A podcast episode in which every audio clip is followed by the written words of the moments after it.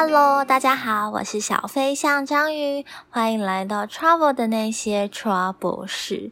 今天又来到了我们主题式单元，我今天要分享的是那些年我上过的厕所，连旅游文学都不敢碰触的主题，跟夜车特辑一样。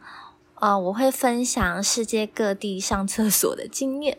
我真的很想要分享这个主题，毕竟上厕所是人生大事。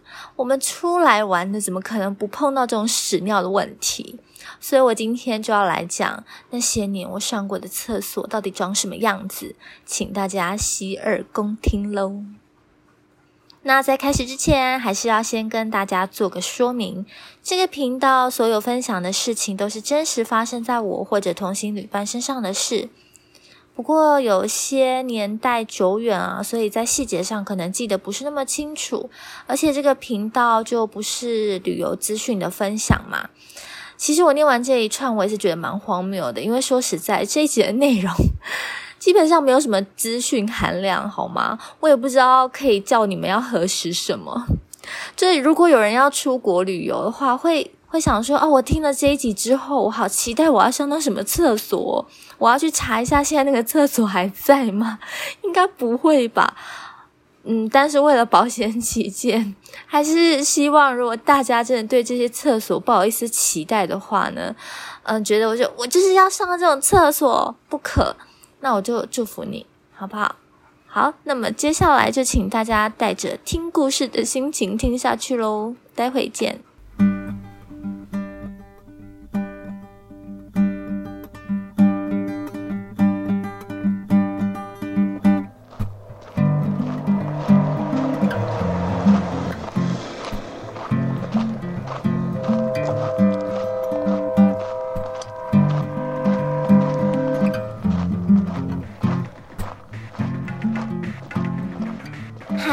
欢迎回到那些年我上过的厕所的单元。先讲一下为什么我要做这个主题好了。呃，因为我其实就是去过很多地方嘛。那其实旅游的启蒙不外乎就是小时候一定是看到了一些书啊，或是电视啊，所以才会有兴趣嘛。那在我很小的时候呢，其实旅行这件事情已经开始很流行了，像三毛绝对是始祖，对吧？不过其实他对我来说还是比较古远的年代啦。希望三毛书迷不要打我，不好意思，我比较少接触到他的书。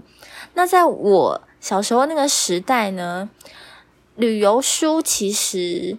真的不多，就算有的话，大部分是偏工具书。就是其实现在市面上有很多就是偏工具书的旅游书。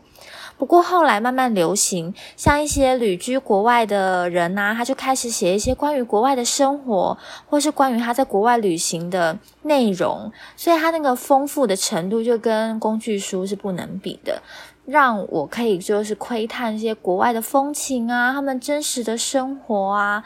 那后来呢？打工度假就开始流行了。我记得纽西兰的打工度假应该是最早开放的。后来澳洲啊、呃英国、加拿大等等就开始开放。那当时就有很多人会写说他们去打工度假，然后他们的生活、他们在那边打工的状况，呃，就是一些比较真实的记录。所以其实旅游书那时候就是。雨后春笋般的冒出来，开始大流行自助旅行。所以其实，呃，这时候的旅行书就已经不是工具书了，就是内容就是五花八门。所以我就是统称这些东西叫旅游文学。那以上呢是照着我自己的记忆脉络所回忆的哦。所以实际上旅游书或是旅游文学的发展是如何，不一定是我记得这样子。大家有兴趣自己研究。反正小小年纪的我呢，因为对于这些书，然后所以对国外的旅行就有很多的憧憬。可是有一件事一直很困扰我，不论书写的内容如何的生活化，如何的贴近当地，如何的像人一样的生活，但为什么就没有人写他们是怎么上厕所的呢？这些人难道都不用上厕所吗？我我当然知道说，像比如说演戏，不会把吃喝拉撒全部就演一遍嘛。可是你知道，就是有一些剧情需要，就他们还是会演吃东西呀、喝东西呀，对不对？那为什么写旅游书上厕所这种事情不写出来呢？但因为我那时候是很爱看像蒙古啊。或是什么青藏公路啊、西伯利亚铁路这一类的书，那你也知道这一些地方可能相对来说不是那么的方便。这些书我是看到了满满的异域风情，没有错。但为什么？为什么他们不写他们在上厕所？因为我真的很好奇耶，在那广阔的就是草原或是一望无际的那个公路上面，到底要怎么解决人生大事呢？所以我。这一点是一直非常的困扰着我，我不知道大家有没有被这件事困扰，但为什么我很困扰呢？因为我从小就是一个肠胃不好的小孩，然后膀胱也不太好，我就会动不动就是想上厕所。我每到一个地方，我就会想要去上厕所，或是我每要离开一个地方，我就会想要去上厕所。对我就是一个上厕所魔人，所以厕所对我来说真的是太重要了。所以当时小小年纪的我呢，看了这些旅游书，我就觉得，哼，我立下誓言，我一定要写出一本有包含上厕所记录的旅游书。很瞎哦。当然，事隔这么多年了，像我这么废的人，我连照片都生不出来了，别说写书了，对不对？我连 FB 都懒得写。所以啊，还好现在的人都不太敢说，开玩笑的啦哈。所以呢，现在是有 podcast 这种东西，可以在这里胡言乱语忆当年。所以呢，我就借由这个机会来完成我当年的这个梦想，就是我一定要把上厕所这些事情在旅游旅行里面呈现出来。好，就是非常莫名其妙。那么接下来呢，我就要真正的分享我各种上过的奇葩厕所。那这一次呢，就请大家跟着我一起坐在马桶上，开始环游世界喽。最不知所云的厕所，西迪这一次的厕所都还要取名字。啊，所以之后在那个时间轴上面，你们就可以自己选取，看你们喜欢先听哪一个厕所。当然，万事万物都有起源嘛，所以我凡事呢，还是要从我当研究生的时候去中国做田野讲起。这去田野做调查的三个月，真的是发生很多事情。我后面的主题的话会提到，十年前的中国真的不是在开玩笑，整个社会文化环境。颠覆了我的想象，开拓了我的视野，提升了我对环境适应的阈值。我没有在算哦，我是真的很爱这段经历。想想看，可以体验到十年前那个中国还在发展的年代，很特别，好不好？OK，好，回来主题。其实我觉得中国以前那种厕所应该是名闻遐迩，大家没有上过，应该有听说过。最常见的、最常听说的，应该是那一种一排的厕所，然后它有隔间哦，可是它只隔半身，就是说你站起来，你就是呃旁边的人都看得到，对，但然后隔个四五个小间，那你蹲下去的话，就假装别人看不到吧，反正别人上完厕所站起来还是看得到你，好吗？对，然后都没有门哦，就没有门这样，然后最重要的是这一排。蹲下来，前面有一条沟，那条沟呢，就是你主要上厕所的地方。那那一条沟呢，是所有隔间呢，就是全部连在一起的。也就是说，当你在上厕所，别人也在上厕所的时候，别人上了什么东西，它就会顺着那条沟流啊流啊流的，然后你就会看到别人上什么。我觉得这这种厕所应该是非常有名的，应应该大家是有听说过，可以自己上网找。我我想应该网络上会有很多这种照片。还有另外一种也很常见，就是一进去呢，它就是会有两个踏板，然后踏板中间呢，往下看是一个深不见底的黑洞，就你看不到下面是什么东西。那因为当时没有智慧型手机啊不好意思，年代有点久远嘛，所以不会有手电筒，就是你也不会想要拿着手电筒进去照下面有什么东西啦。所以其实你也不知道有多深，反正它就是一个洞。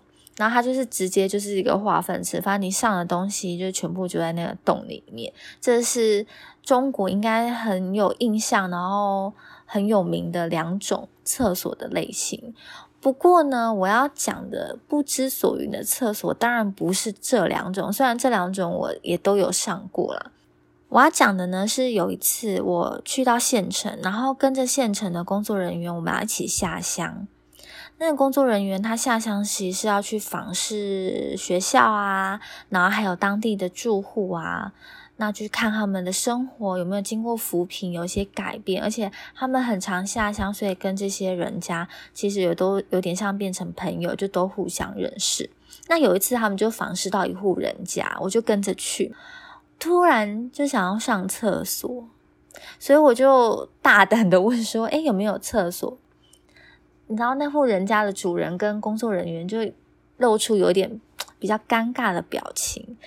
其实我当下我知道我应该是问错问题，我可能不应该问有没有厕所这么现代化的这个问题。这样，但是没办法，我就想要上厕所。其实我真的只是想要问说，我可以去哪里接受，并没有期待说要有一个像厕所的东西。就你告诉我到户外去也是可以。但是因为我们习惯就是问说有没有厕所，对我只是想要问有没有上厕所的地方，就对啊，就尿尿的地方啦。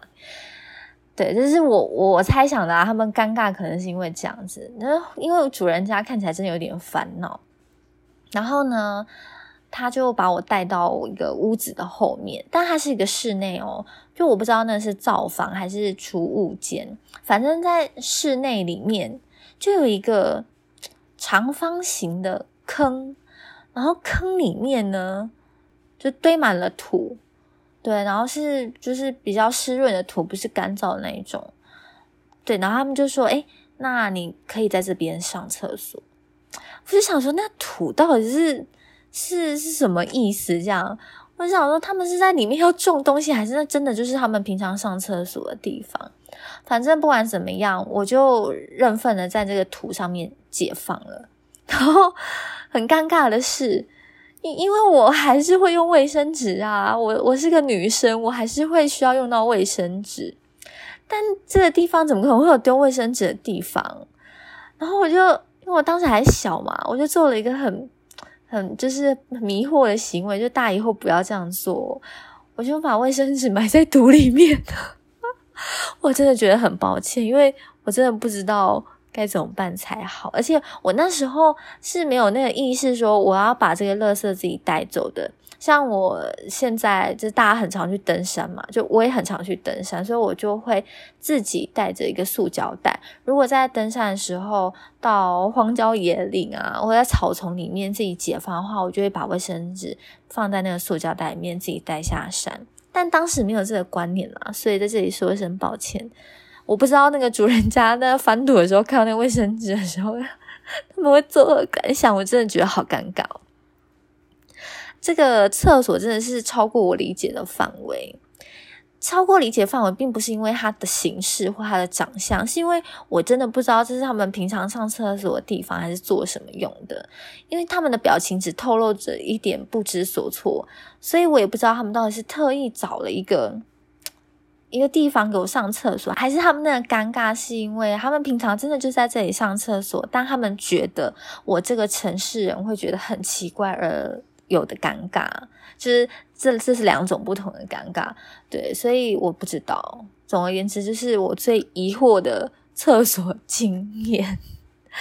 所以，如果就是有人知道我当时到底经历了什么，欢迎告诉我。因为毕竟我对十年前的中国农村生活，也不是说真的很了解。我就是只有下山去看看，然后去走访而已。但是实际上他们的生活怎怎么过的，我也不是真的很了解。对，如果有人知道的话，真的非常欢迎告诉我。然后我要补充一个东西，就是当然我去了县城，去了乡下，然后我当然也会在城市里面啊。城市里面当然会有真正厕所形式的厕所，就是蹲式马桶。中国好像很少坐式的马桶啊，比较多都是蹲式的马桶，然后会有冲水啊，然后会有完整的隔间跟门，不不会有人就是站起来然后看到你在上厕所这样子。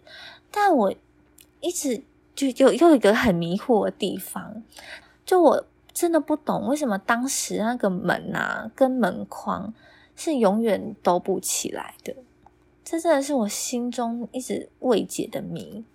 就我当时去上的所有的厕所，我不知道为什么，就是总是那个门，它它是有门没错，但是当你要关起来的时候，它就是会卡在那里，然后我就会很想看一下，说那个门跟那个门框到底是怎么组合在一起，到底为什么他们会没有办法合在一起呢？到底这个是？工匠手艺的问题，还是这个材料的问题，还是我我自己的问题呢？我我真的不明白。当然，我现在去，我之前去中国已经不会有这种问题了啦。但是十年前的中国真的是让我非常的迷惑，他们的厕所真的是充满了迷惑。对我，我真的好想要知道，如果有人十年前也体验过的话，真的欢迎你告诉我，我们可以一起迷惑，或是你可以为我解惑。最贵的厕所，直接破题，在瑞士。就是我之前呢有去欧洲铁路之旅，这样，然后我环了大概五个国家吧。大家应该知道，在欧洲上厕所是要收费的。可是我跟大家说，我真的非常的了不起，我都可以找到免费的厕所。诶我不知道为什么，我就是。可能那时候就会变狗吧，就嗅到一个免费厕所的味道。反正我去了一个多月，我就环欧洲一个多月，我真正掏钱上厕所只有两次而已。不过其中还是有一些运气的成分在啦，像有几次就是在那个公园里面找到的，很幸运的是他们的门是开的。因为他们收费或是门关着，然后你要就是投钱，门才会打开这样。然后我可能就会在厕所里面找到一个开的门，所以我不用投钱，我就把门关上就自己锁了。然后我就上了一个免费的厕所。然后还有就是有好心人，比如说呃我们在排队。然后就有好心人呢，他先投了一个钱，然后当他上完厕所出来了之后呢，他没有把门关上，他就是叫我说：“哎，你也可以进去。”然后那个钱就留在那边。然后我上完厕所之后呢，我会再叫下一个人进去，就是这样重复的循环那个 一块钱之类的。我觉得，嗯，欧洲人也蛮好心的嘛，这样。然后或者是觉得，哦，欧洲人也会就是在这边做一点小功夫这样子。蛮好的，反正我就是靠着一些灵敏的嗅觉跟一些好运气的成分在，所以我整个欧洲大概真的只花了两次要上厕所啊。当然，其他的比如说在火车上或在房间啊，或是去公共的地方，或是你买门票进去的地方，当然就可以上免费厕所啦，这就不用讲了嘛。好，那我这次要分享的就是。最贵的厕所，这个最贵真的是单纯付费上厕所最贵的价钱，并不是那种说哦，我上了厕所然后掉了五百块，堪称我最贵的厕所，不是这一种，嗯，就是真的单纯的我付钱，然后我觉得好贵。那这一次为什么会需要付到钱去上厕所呢？因为之前我都没有付钱嘛，所以我就有点放松我的戒心，任由我的身体水分流窜这样。然后呢，我就没有注意，应该要在火车上先上厕所。结果我一下瑞士的刘森的火车，我就跟我姐说：“糟糕，我想上厕所。”然后我姐就劝我不要，因为我们当时其实是马上要去一个地方坐船欣赏风景的。那我们想说，船上就一定会有厕所吗？我们都付钱了，船上一定会有厕所啊。但我就真的不小心松懈了，所以我那当时就真的很想上厕所，而且我们也不知道多久会找到那个坐船的地方，所以我就跟我姐说我要付钱上厕所。我就是靠着我之前都没有花到这个钱，我就觉得我很有底气，我就想要付钱上厕所，自以为很凯这样。我就一去就发现，哇靠，那个厕所好贵哦，要两法郎。就瑞士的货币是法郎，然后我记得当时的汇率是一比二十五，就是说我们台币二十五元是他们的一块钱，所以我上个厕所要五十块，哎，都可以买一杯珍珠奶茶，在当时真奶可能都还不需要五十块，我哪里不上上一个最贵的？因为我们之前到了各地方。就会偷偷去看一下那个上厕所的价钱，然后我真的发现，留声这个车站的厕所真的是最贵的，而且瑞士物价本来就很高嘛。那我想说，像我们之前好像有经过苏黎世，我有点忘记，反正我经过苏黎世的时候，我好像也有看过，就是那个厕所的价钱，而且苏黎世应该是大家公认就是物价非常高的一个城市，我记得都没有。两法郎这么的贵，但我就已经说我要上厕所，我就身心灵都准备好了，然后我就没办法，就只好花了五十元上厕所。但还好是因为我为了要做这个主题，我就去查了现在的汇率，现在的法郎已经到一比三十嘞，所以如果我现在要上那个厕所，会变成六十元诶。我突然就觉得心里安慰蛮多的。其实我觉得很扯，因为我只知道买房要趁早，不然土地会增值。我没有想到连上个厕所我都要先上起来，不然会变贵哦。讲到这里，我就再讲一下那个唯二付钱的厕所好了。其实也没有什么，但我想说都讲了，就顺便讲一下。就我另外一次需要付费上厕所的地方是在英国的伦敦。那他们的地铁其实都有厕所，但那个厕所就是要付钱，而且他们会有雇人在那边收钱的样子。那我当时是去泰晤士河走走，当时去到英国已经花了我大部分的积蓄了，所以我就是要省着用钱。我就想说，没有要去搭伦敦眼这么观光客的行程。但是我一走出地铁站，我就发现，哎，它真的就是一个河畔。河畔怎么可能会有厕所啊？就是看起来完全没有啊！但我当时呢，也就是很想要上厕所，然后我就举目望去，看看起来真的是没有一个我在走多久就可能会遇到一个厕所的状态，所以我就只好忍痛付那个钱，因为其实好像也才零点五线吧，我有点忘记了，反正不贵。嗯，然后我就去上了厕所。我上了厕所，本来想说 OK，反正是便宜嘛。但我后来就后悔了，为什么呢？因为我就走到了就是卖伦敦眼票的地方，结果里面有个免费的厕所。我真的是哦，我就想说，我怎么那么白痴？我就算不去搭伦敦眼，我可以去卖票的地方逛逛啊！我怎么那么傻啊？但没办法，我就。只能这样子，我都上了，不然要怎么办？我这一趟整个欧洲行，我真的超疯狂的。我之前不是有提过，我之前有个梦想，就是要写一本里面有包含上厕所内容的书。然后我去欧洲旅行的时候呢，我是真的很认真的。把我所有免费上过的厕所都记下来，然后我其实原本是想要写在 FB 上面，就是供大家参考跟观赏。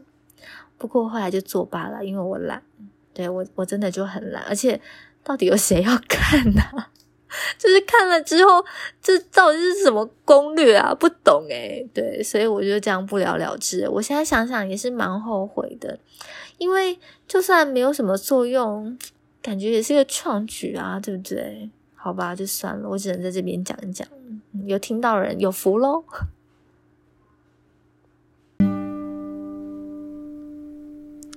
最有效利用尿液的厕所，这堪称是肥水不落外人田的典范啊！就我在过了好几年之后呢，我又去了中国，但我那次去是去内蒙古。去内蒙古干嘛嘞？因为那边沙漠化很严重嘛，所以就是去参加那边的植树活动。其实这是算是我当时的工作啦，我是负责带领台湾的职工过去的。那我们会去有那种沙质的沙漠，就是你一般看到图片的那种沙漠，黄土一片这样。然后我们会在沙漠上种树。那另外呢，内蒙古也不是只有这样子的地质的沙漠，我们也会去草原，也会去草原种树。反正特色呢，就是一望无际的沙漠或草原。那这时候问题就来啦，如果种树种到一半想要上厕所怎么办？这时候呢，我就会吆喝女性成员，我们就会组队一起去上厕所。组队要干嘛呢？其实虽然说去是去上厕所，其实我们就是在那个沙丘高低起伏间找到一个低洼的地方，然后确保四周呢应该是不会有人看到你，因为其实沙漠很大，所以就是走远一点，四周无人，然后我们就找一个比较低的地方，我们就可以在那个低洼地方上厕所。可是我有一点点忘记卫生纸怎么办了。但是当时因为离我就是去中国做研究已经有点久远了，所以我当时一定是不会再把卫生纸埋在沙子里面的，而且我也不会。叫我志工这么做，所以我猜啦，应该那个时候都是有带塑胶袋。我猜应该就是收集大家的卫生纸，然后就把它拿去外面丢掉。这也是为什么我们要组队的原因。除了就是形成一个坚固的防守的阵型以外呢，就还有就是共享垃圾袋这样。那草原呢，其实就更好解决了。我们在种树之前，还是有很多别人种过的树。哦，不过那个树是类似比较像灌木丛，并不是那种长得很巨大的树，所以其实它一片树丛是低的。不过其实蹲下去就很好隐藏，因为它排的算是密集，所以说就是在草原里面反而比较好上厕所。那因为嗯，沙漠嘛。草原嘛，就缺水啊，就沙漠化嘛，所以即使在沙漠种树也是要灌溉的，那边的管线都是要拉很长，是要接水的。所以我们的尿液呢，是不是非常的有贡献呢？就是我们的这个身体的循环，让这些树焦灼灌溉的更茂盛了。嗯，堪称最有效的嗯尿液，好吗？非常的有。环保的概念，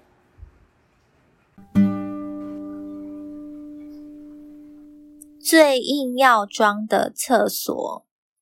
讲到这个厕所呢，我就要讲到我之前去加拿大打工度假的故事啦。呃，在那一年的最后一站，我是去到了黄刀镇。黄刀镇其实就是一个看极光的地方。它号称是全世界最适合看极光的地方，不过我觉得它除了看极光以外，好像什么都没有。那我当时去的时候是正冬天的时候去的，正冬天就是十二月到二月左右啦。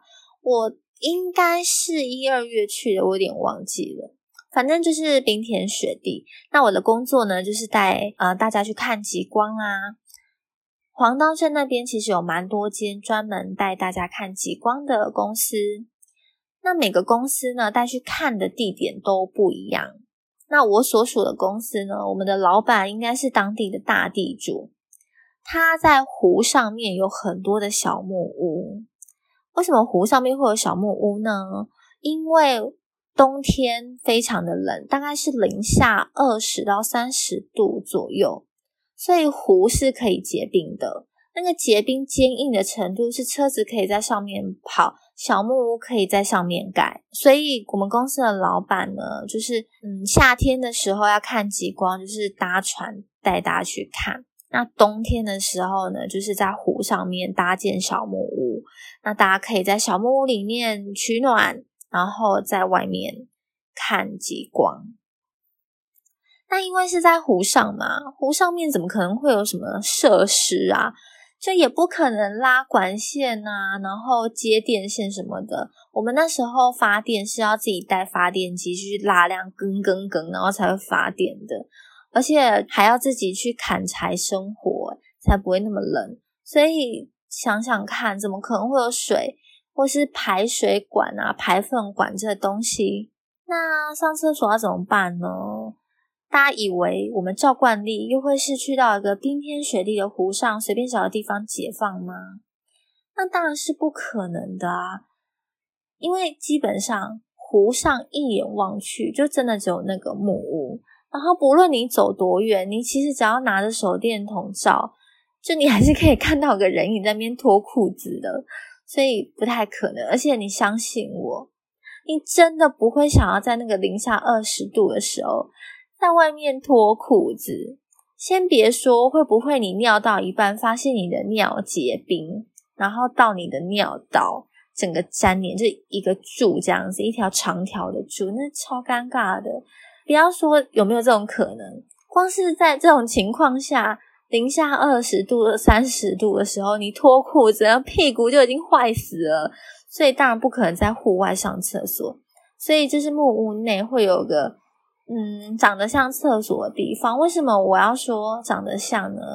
因为它真的还有看起来像是坐式马桶的地方，但这就是我说它为什么硬要装，因为它真的就是装它是厕所，它装它是现代化厕所，它就是一进去，呃，前面会有一个架高的木板，然后中间会有个大洞，就是你可以坐在上面上厕所，你还不是可以，你还不是就是需要蹲在两边，然后。在那个洞里面解放没有？你可以坐着哦。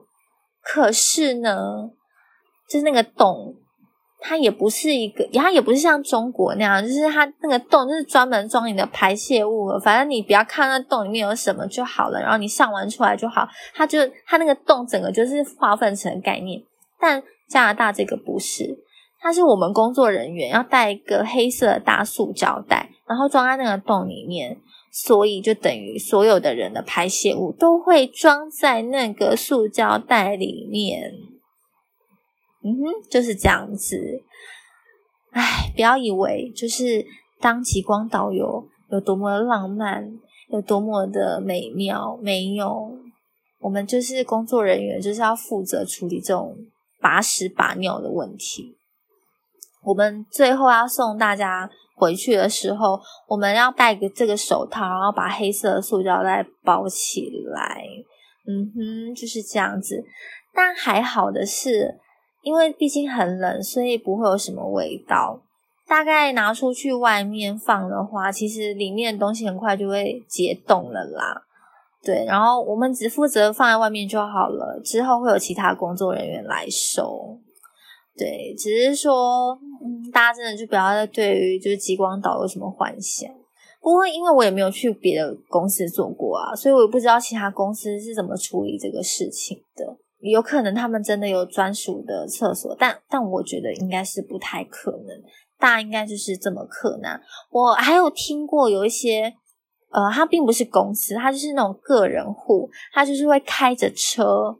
然后带你去到处外面追极光，那种厕所就不用讲了。如果有人有去参加过类似像这样这种个人带去看极光，然后搭车去的，你可以跟我分享你们是怎么上厕所。我真的超好奇，尤其是在这么冷的情况下，有可能就是要忍两个小时左右了，有可能。对，所以就是欢迎大家跟我分享，在这种冰天雪地之下，在做户外活动。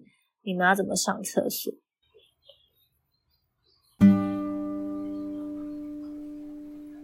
最哲学的厕所，最后一个我要讲一下啦。这个我觉得是整个厕所史当中堪称最哲学史诗级的代表作。嗯，当时呢，我是大学最后一年毕业的那一年，我跟朋友组队去所罗门当国际志工。那时候所罗门还是我们的邦交国，不过很伤心的是，在两年前，他们就是跟我们断交了，而且宣布断交那一天还是我的生日，诶真的是。太感伤了，因为我们在那边有很美好的回忆。我们到那边去当志工，大约是一个多月的时间呐，所以我们有接触到呃农技团呐、医疗团呐。我真的觉得他们为了当地的农业跟医疗是做了蛮大的贡献，所以后来知道台湾跟所罗门断交的时候，其实真的蛮难过的。那时候虽然说是去做志工，不过还是学生啦，就不太可能会有什么多大的帮助。最主要还是体验，所以我们在做志工，在工作之余呢，一定会想要去玩的。那其实所罗门完整的名称是所罗门群岛，顾名思义呢，它就是由很多的小岛组成的，所以去各个小岛玩就变成当在当地的台湾人。呃，会比较有的休闲活动，或是说有一些岛屿是比较漂亮的，然后就是会比较有名气。那有一天，我们就想要去小岛玩。那去小岛是要坐船的，所以我们就一行人，我们就去到海边要去等坐船。但那个坐船不是那种什么船舶或是大船，我们是小船，能坐那种三到五人的。而且是完全没有遮蔽的，很像很像独木舟。但是，但是呢，我们不需要自己划船的，它是有电动马达的，是会有船夫开船的这样。只是它就很小，然后是比较简陋的那一种。那我们在等发船的时候，呃，我朋友两个人，他们突然想要上厕所，而且很神奇的，就是在那个海边是有有人家的，就是有住家的。然后我们就想要跟当地人借个厕所，那带我们去坐船的人就有帮忙沟通。就是当地所罗门，虽然他们也讲英文，但是他们讲的是洋滨境 （Broken English）。对，就是跟真正的英文还是不一样的，而且也不是每个人都会讲 Broken English 的。然后他们呢就进去了那户人家，结果我又被带出来。我想说，这上的也太快了吧！在这一瞬间就上完了吗？没想到是女主人带着他们两个人，然后就走向了海边海岸线，然后就跟他们说：左边是女生，右边是男生。然后我们所有的人就顺着他的手指过去的地方看了左边，又看了右边，然后我们的心情都辽阔了起来。因为呢，就是大海，就是岸边是有一些岩石啦，没错。所以搞半天，他的意思就是，请我们以天为幕，以地为席，以海为厕所。好，我开玩笑的。反正呢，他的意思就是说，如果你要上厕所的话，女生就是去左边上厕所，男生就去右边，你就是解放在海里这样。但我真的觉得好有诗意哦，真的好有哲学性哦。生活就在细微处。然后我朋友呢，他们就遵照着这样子的一个指引解放去了。我真的是好震撼，没有想到在所罗门的海边，居然会有这样子的一个哲学性代表的厕所巨作，我真的是服了。好啦，以上就是我一些奇葩厕所的经历啦。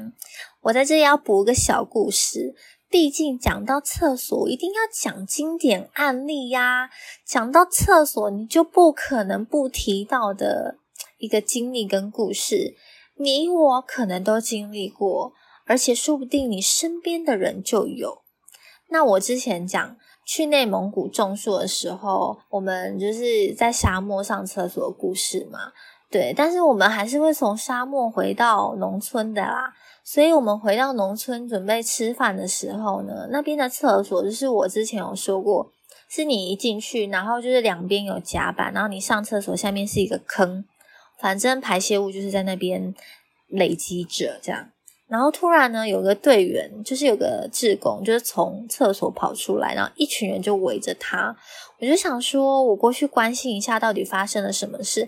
因为我确实行前有说这边的环境条件，但是我很怕他们还是不适应，所以我就跑过去想说，看看发生了什么事。结果呢，这个队员就说：“我刚刚把手机掉进坑里面了。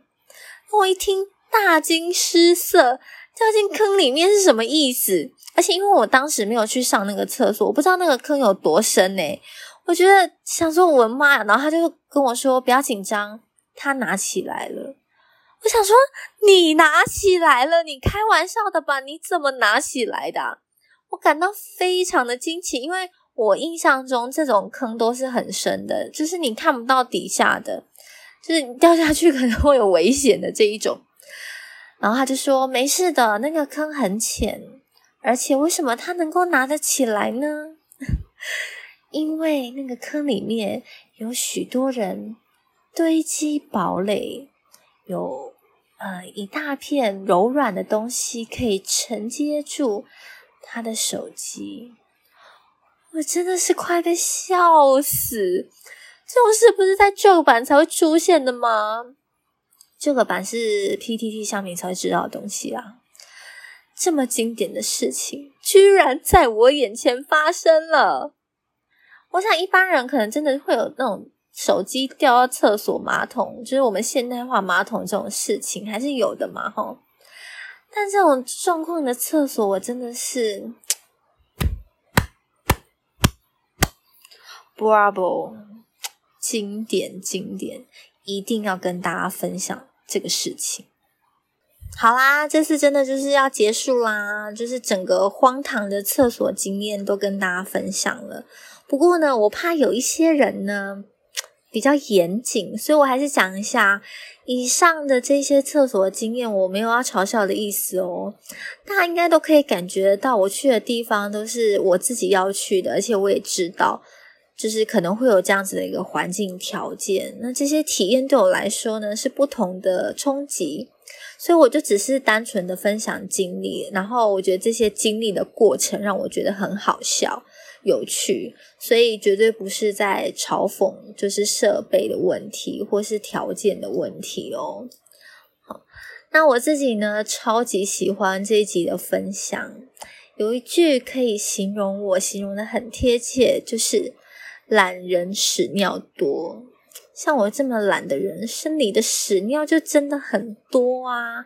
所以这一集真的就是我穷尽我毕生之力，可以想到我所有上厕所的经验。当然没有所有啦，还有其他的一些关于屎尿事。不过我就想说，就不要再恶心大家了。但是我非常的欢迎大家恶心我，如果可以的话，大家可以跟我分享你的屎尿经验。那一样，我推广一下我创的 IG 啊，有照片的话，我就会放上去。不过这种主题式的应该是不会有，我想大家应该也不会想要看到 这一类的厕所吧？我不知道了，反正我没有照片。那我接下来大部分都会是这样子主题式的分享，所以就是照片一定是不多啦。那 IG 嘛，就是是要放照片的地方，我知道啦，但是我就没有照片啊，所以。我欢迎大家去 IG 留言，就是如果你们有这些类似的经验，像去夜车啊，或徒步旅行啊，或厕所的经验啊，都可以在那边留言。那我有事也会公告在上面，这样子。OK，那我们今天的分享就到这里啦，那我们下期见喽，拜拜。